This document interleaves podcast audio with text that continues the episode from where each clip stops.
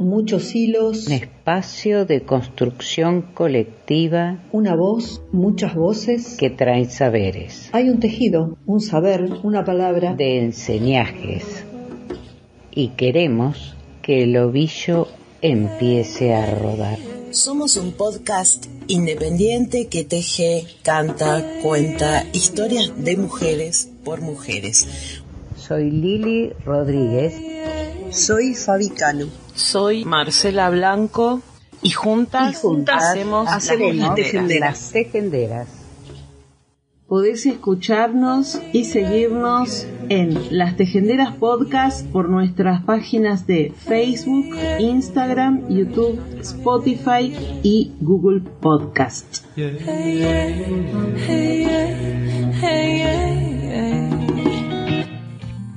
A todas, a todos, bienvenidas, bienvenides a un nuevo episodio de Las Tejenderas, el número 147. Hilvanar, costura temporal, casi en el aire de una pequeña herida. Son épocas de poco sol, del sol ese que nos da calor a todos por igual.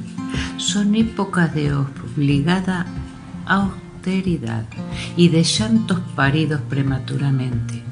Nos venimos aguantando el aguacero de malas decisiones y perros bravos que muerden sin mirar a quién.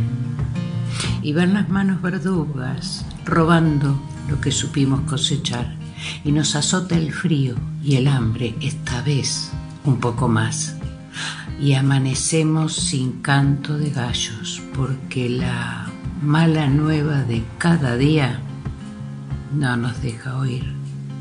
Y transcurrimos entre abrazos de brazos partidos por la lucha y entre pies que van y vienen buscando lo que nos tienen escondido. Y se hace de noche a cada rato a cada rato la oscuridad pega un tarascón y sin embargo, y aún así, nadie desiste. Cada día alguien vuelve a reír y alguien hace el amor y otros aprenden a compartir y una flor vuelve a florecer. Aunque fue cortada mil veces ya y los cantores no dejan de cantar y alguna estrella se deja ver por más nubes que nos vengan a invadir y nadie desiste. Y como un destino de triunfo seguro, van sumándose a la lucha, de a uno, de a tres, de a diez, y nadie desiste.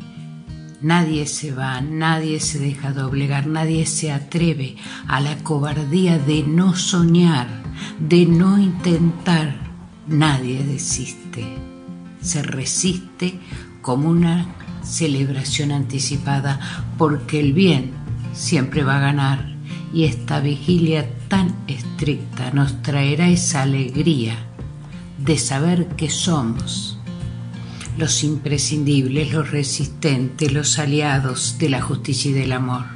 No desistamos, resistamos, luchemos Luchemos por más, más, por favor.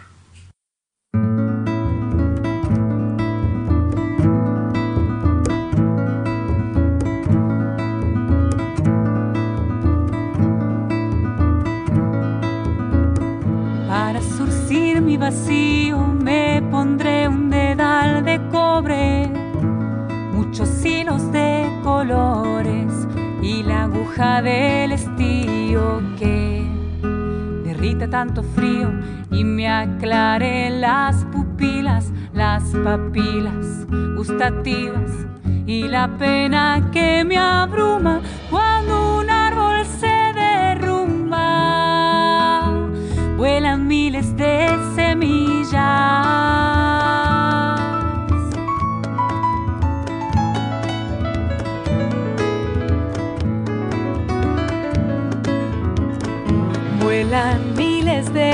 semillas, aunque el ojo no las vea, y hasta en la tierra más yerma va brotando la gramilla. Y aunque que es tarea sencilla, la ansiedad nos paraliza. Tantos miedos, tanta prisa, arrebatan los verdores y los profundos temblores. Con que nos viste la risa, con que nos viste la risa, cosquillita paseandera que se descuelga ligera con un viento que acaricia. Campanita que repica, igualita nuestra infancia. En tu risa no hay mudanza, ni una sombra de la duda. Su candor no disimula y su trino no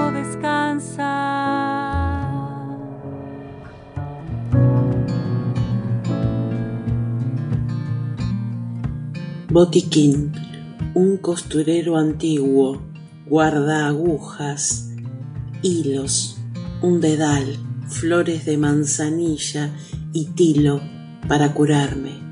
María Belén Sánchez.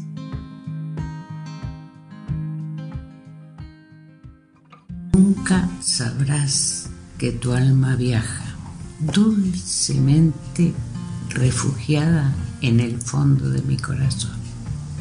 Y que nada, y el tiempo, ni la edad, ni otros amores impedirá que hayas existido.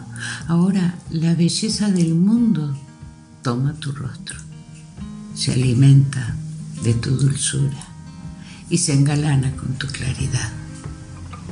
El lago pensativo al fondo del paisaje me vuelve a hablar de tu serenidad.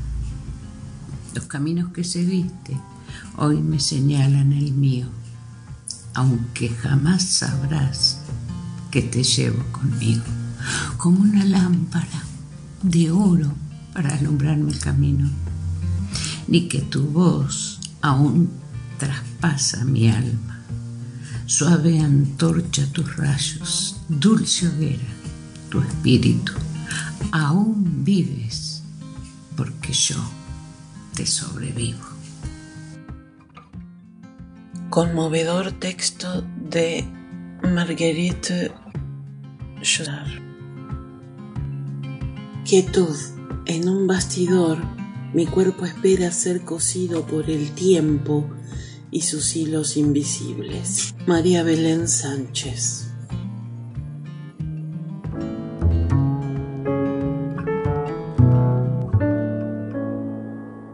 Para surcir mi vacío me pondré un dedal de cobre, muchos hilos de colores y la aguja del estío que derrita tanto frío y me aclare las pupilas, las papilas gustativas y la pena que me abruma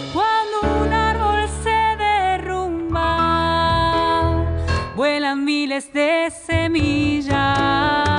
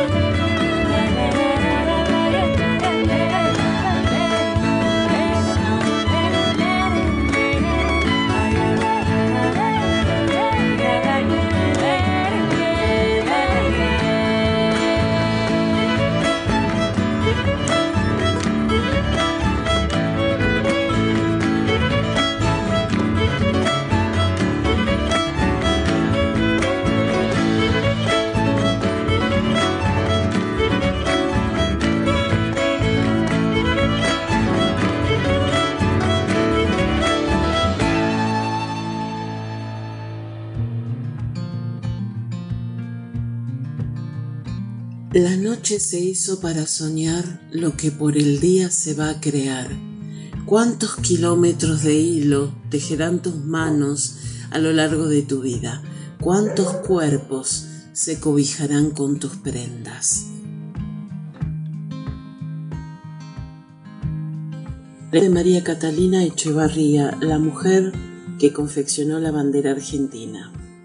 El 20 de junio de 1820 falleció en Buenos Aires Manuel Belgrano, el creador de la bandera nacional argentina. En su memoria se estableció el Día de la Bandera, fecha decretada por ley 12.361 del 8 de junio de 1938 con la aprobación del Congreso y el entonces presidente de la Nación Argentina, Roberto M. Ortiz. En el contexto histórico en el que se enmarca la creación de nuestra bandera, la historiadora Griselda Tarragó, investigadora y docente universitaria en la Universidad Nacional de Córdoba y en la Universidad Nacional de Rosario, reflexionó acerca del papel de la mujer en la historia argentina, haciendo foco en la mujer que confeccionó la primera bandera nacional.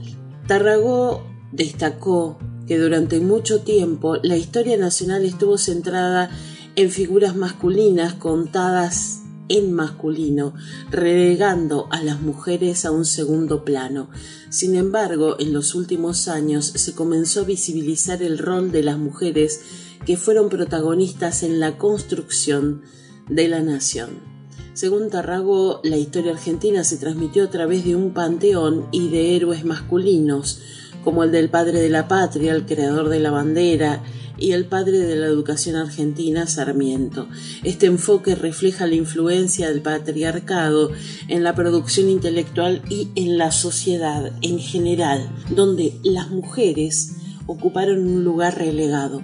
Durante los tiempos revolucionarios las mujeres carecían de derechos políticos y no tenían participación en la política pública a través de leyes. En cuanto a la visibilización del protagonismo de las mujeres en la historia, Tarragó señala que los grupos de investigación, las universidades nacionales, los proyectos de doctorado y las becas de CONICET están abordando esta problemática y replanteando el modelo y el relato histórico. Se está trabajando en recuperar información que no ha estado en primer plano ni en el relato hegemónico, lo cual ha sido un avance significativo sin embargo, aún quedan resistencias por vencer para dar voz a estas mujeres que fueron testigos y activas militantes en la construcción de la patria.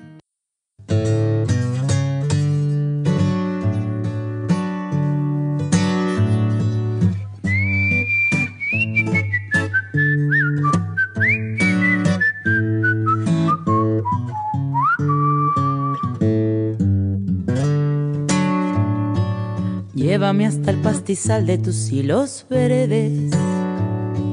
Llévame a caballo hasta el manantial. Que hay detrás de la casita, atrás del horizonte. Árboles dan sombra mucho más allá. Y brindemos en dedales vino tinto. Juntemos leñita de algún quebrachal y encendamos fuego porque está la noche enredando hilo en la oscuridad. Y encendamos fuego porque está la noche enredando hilo en la oscuridad. Bordaremos un colchón de hojas secas bajo algún techito donde reposar espirales azules celestes, bordarás el cielo donde irá a volar. Soñar espirales azules celestes, bordarás el cielo donde irá a volar. ¿Quién fue María Catalina Echevarría de Vidal? María Catalina Echevarría de Vidal es una figura que ejemplifica cómo se consideró la acción de las mujeres en el proceso revolucionario argentino. Vivía en Rosario y fue criada por la familia de Pedro Tuelia, dueño de un comercio de ramos generales que también vendía telas. Aunque no se cuenta con muchos documentos que respalden su participación, la tradición oral indica que María Catalina cosió los paños de la primera bandera argentina utilizando las telas del establecimiento de Tuella. Esta tarea de confección de la bandera se consideraba una labor femenina en ese contexto histórico. María Catalina era hermana de Vicente de Echevarría, un abogado activo en el proceso revolucionario y amigo personal de Belgrano dado que Rosario, poblacional pequeño, y que Belgrano estuvo presente en la construcción de las baterías, libertad e independencia en esa zona, es plausible que Catalina haya tenido contacto y conversaciones con Belgrano. Aunque no existen expedientes militares escritos que respalden su participación en la confección de la bandera, la figura de María Catalina Echevarría fue recuperada y se le dio un lugar de reconocimiento en el monumento a la bandera en Rosario, donde se la muestra entregando la bandera a Belgrano, así como en un vitral de la catedral que representa el izamiento de la bandera por primera vez. Recuperar la historia de María Catalina Echevarría y de otras mujeres que formaron parte de distintos procesos revolucionarios es un desafío importante para la construcción de la patria. Estas mujeres actuaron como espías, agentes de inteligencia y cuidadoras de soldados, desempeñando tareas fundamentales que no han sido estudiadas adecuadamente. Es necesario ponerlas en primer plano y reconocer su participación activa en la historia de la nación argentina.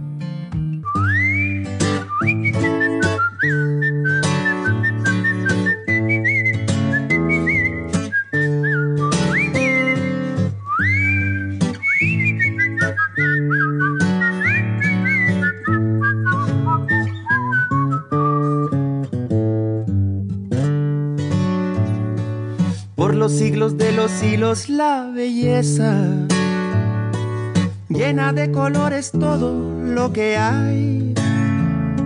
Se decora el pensamiento y la tristeza, se enreda, traviesa y se pone a cantar. Se decora el pensamiento y la tristeza, se enreda, traviesa y se pone a cantar. Y en la mañanita de flores la aguja, yo daré puntadas de paltas y pan y unos matecitos y frutita cortada y huevos revueltos con pimienta y sal. Y unos matecitos y frutita cortada y huevos revueltos con pimienta y sal. Y brindemos en dedales vino tinto, juntemos leñita de algún quebrachal y encendamos fuego porque está la noche enredando hilo en la oscuridad. Y encendamos fuego porque está la noche enredando hilo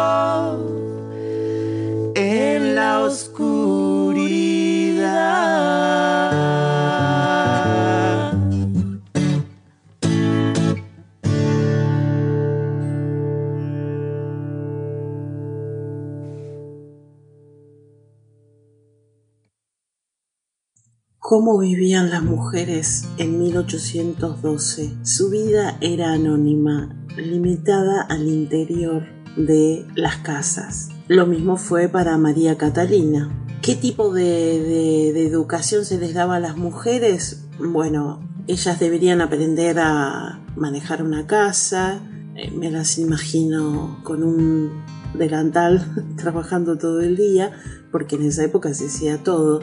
Y una de las principales actividades que tenían las mujeres eran, especialmente las damas eh, de sociedad, eran aprender punto, bordado y costura. La mirada que el siglo XIX en sus inicios tuvo sobre las mujeres es que eran el sexo bello. ¿Y qué significaba esto? Que, bueno, que era ser el sexo bello. es una construcción estética ornamental que implicaba primero la pureza. La mujer debería ser abnegada, sumisa, silenciosa y las tareas del cuidado. En ese contexto lo que importaba era la apariencia, no interesaba lo que habías hecho, sino que no se supiera, que no se viera, que no se notara. Lo interesante de rescatar a María Catalina es que se le hizo un encargo o a varias mujeres, en este caso en realidad no importa la documentación, sino lo que importa por ahí es rescatar la, en ella la imagen de miles de mujeres, las formas de vida, las formas de pensar de miles de mujeres de principios del siglo XIX y qué hicieron, qué hizo con algo de, de sus saberes del sexo, que en este caso es eh, la costura, el punto, el bordado, la construcción de un símbolo como lo es la bandera, rescatando saberes cotidianos y el detalle en la intimidad era un trabajo anónimo porque era cotidiano, porque era de todos los días. Bueno, el trabajo y el legado que dejó María Catalina y otras antiguas bordadoras y costureras, una práctica que además es milenaria, que articula lo individual y lo colectivo, divino, el bordado, en herramienta de lucha, artivismo y ritual en toda Latinoamérica, con las marcas del dolor y la belleza, la palabra puesta en acto y un hacer al ritmo de las manos los colores y los materiales, bordar, estramar vínculos que amplifican saberes y deseos, historia y presente, colectivos y organizaciones que lo enseñan y divulgan, cuentan su poder en la red que se teje cada vez que se enhebra una aguja. Una azarosa investigación de descubrir la diversidad de causas por las que organizaciones colectivas de distintas geografías eligen el arte textil para hacer visibles sus luchas. Sos mía o de nadie, de venir bicha, ¿Qué hiciste para que te pegue? Somos las nietas de las brujas a las que no pudieron quemar. Defendamos la tierra. Mujer que se organiza no plancha más camisas.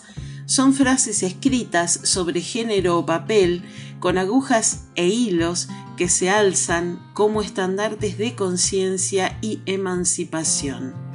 En las telas convertidas en banderas también hay nombres de desaparecidos, de víctimas de femicidio, de transfemicidio.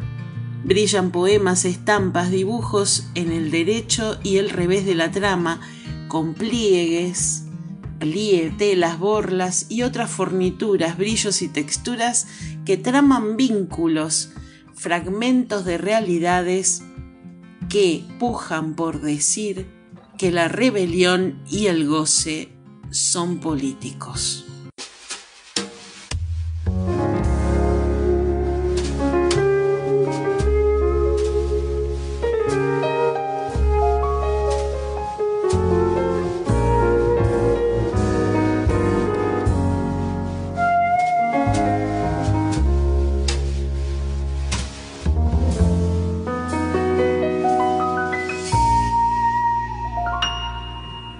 Hay un hilo que anuda mi alma, sujeta la tuya y nos cuelga del sol, que nos planta la faz de la tierra, nos quita las penas, nos pone la voz, que nos planta en la faz de la tierra nos quita las penas, nos pone la voz. Este hilo se torna infinito, se dobla, se extiende, se vuelve canción. Y aunque pasen milenios y encantos, si en guerra su espantos no suelta el amor y aunque pasen milenios y encantos, si en guerra su espantos no suelta el amor, hay un hilo que borra fronteras, que cruza los mares y llega hasta vos, no se entera de tiempos ni espacios ni de lejanías en el corazón. No se entera de tiempos ni espacios, ni de lejanías en el corazón.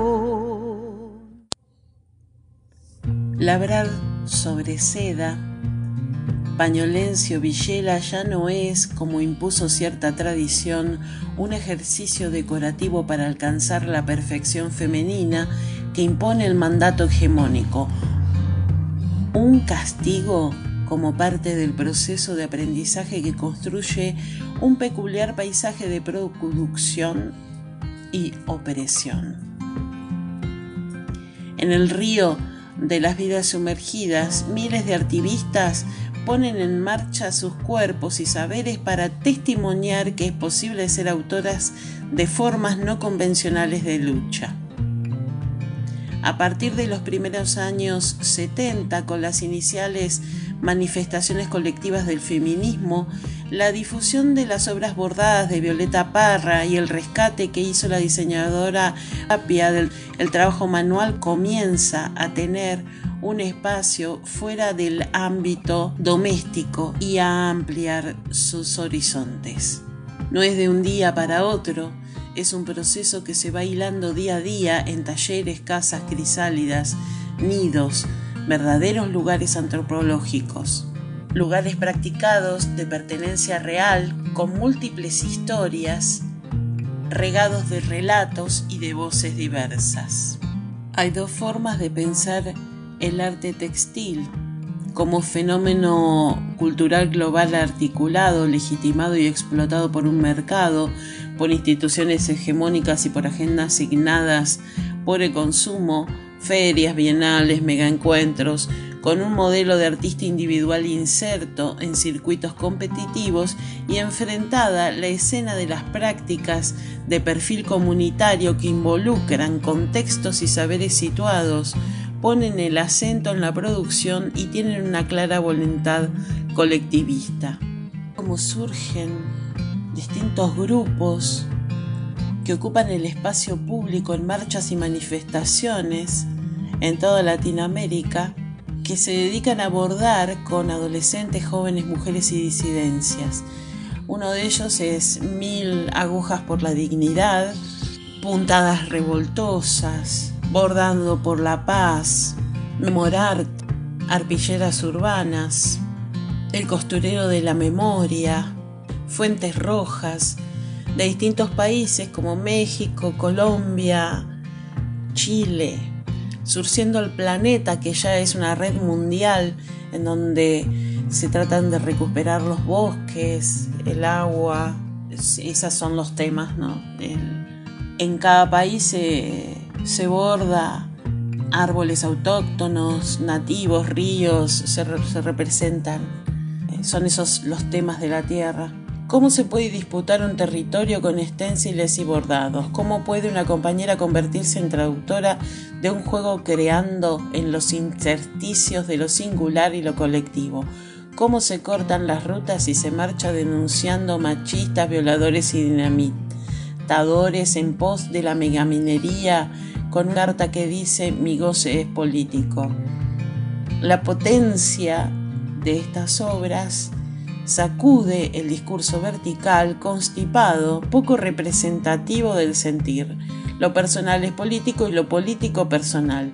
El cuerpo, que porta la, pancarta tiene festejo de sus subjetividades que se liberan y reapropian, mayorías minorizadas que toman herramientas del arte para reescribirse y sublevarse. Página 12.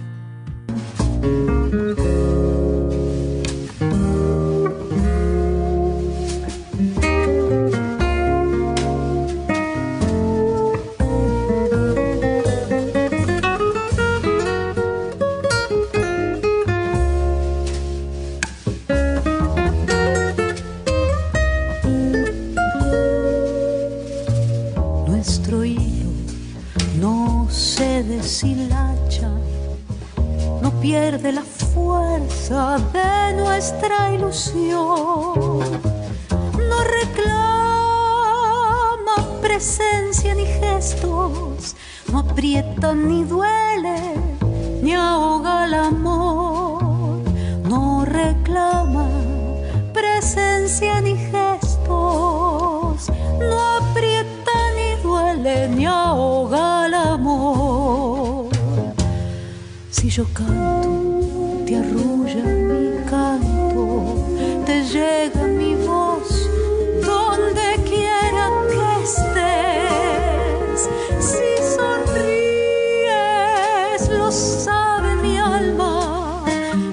dicha me abraza, florece mi fe. Si sonríes, lo